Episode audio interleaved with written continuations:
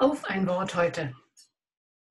Weißt du, manches Mal kommen Leute auf mich zu und fragen mich, hey, glaubst du wirklich, was du da erzählst?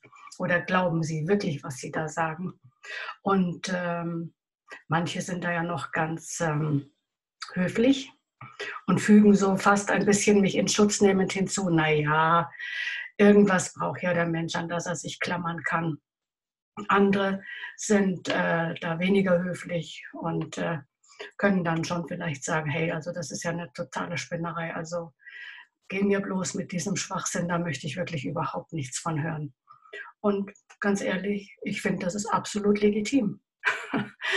ähm, das ist absolut legitim. Letztens sagte jemand zu mir, weißt du, ich habe ein totales Problem mit deinen Ansichten.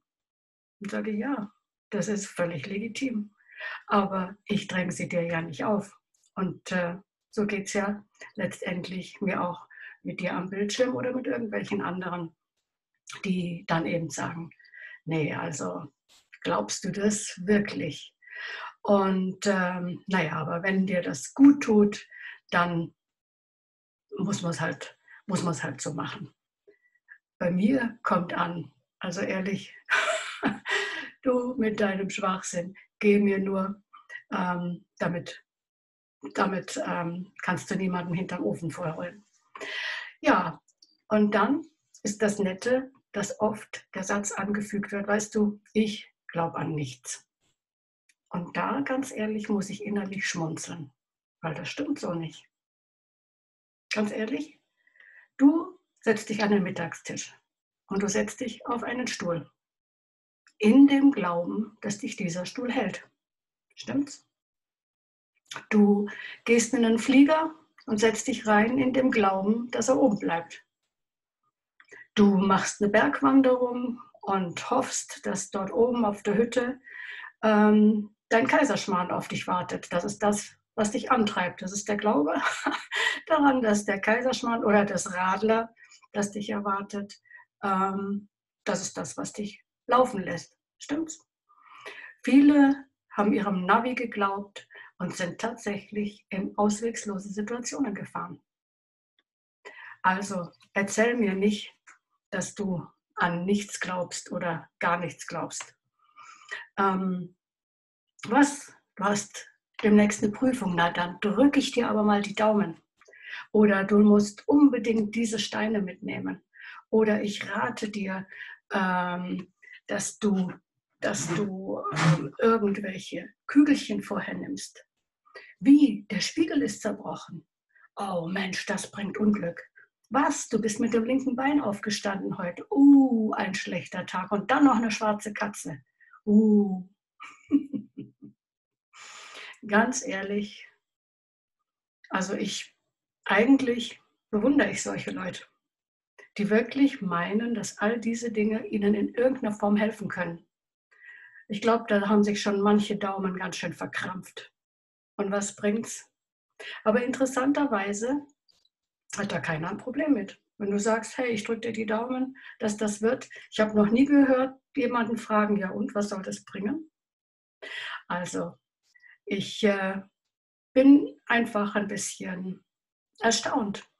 Und ähm, denken wir, ja, scheinbar fällt es den Menschen leichter, diese Dinge zu glauben oder auch zu glauben, dass sie von einem Quantenflosser abstammen, anstatt zu glauben, dass sie gewollt sind. Und das, ähm, ja, das würde mir persönlich viel, viel, viel, viel schwerer fallen zu glauben. Ich finde diesen Glauben an diese Quantenflosser-Theorie viel schwieriger. Das kommt mir so vor, weißt du, ich habe das, glaube ich, schon mal irgendwann an einer anderen Stelle gesagt. Wenn, wenn ich ähm, meine, meine Wohnung, die Zimmer anschaue, ich habe noch nie erlebt, dass irgendwo ähm, ganz automatisch sich Ordnung eingestellt hat. Bei dir? In der Küche vielleicht oder im Kinderzimmer? Automatisch eine Ordnung, wenn vorher Chaos war? Ja, aber das ist das, was diese Quantenflosser-Urknalltheorie uns vermittelt. Sie vermittelt aus einem Urknall, aus einem Chaos, aus einem Tohu Wabuhu, das ist das, wovon Gott spricht, aus einem irgendwie Nichtsraum, da ist auf einmal über Millionen von Jahren eine Ordnung ganz ähm, zufällig entstanden. Und das zu glauben, das ist das, was ich meine. Das fällt mir viel, viel schwerer. Das kann ich nicht. Da bin ich sehr, sehr dankbar, dass ich daran glauben darf, dass es einen Schöpfer gibt, den ich mit meinem Verstand nicht fassen kann, der aber, so wie sein Wort es mir sagt, mich geplant hat, mich wollte, genauso eben auch dich und eigentlich einen sehr guten Plan hat mit deinem und mit meinem Leben. Und äh, von daher bin ich froh, ähm, nicht vom Quantenflosser einfach irgendwo nur ein Zufallsprodukt zu sein, sondern ein Wesen sein zu dürfen mit einem Sinn, mit einem Zweck, mit einem Ziel geboren worden zu sein. Und das Gleiche gilt auch für dich.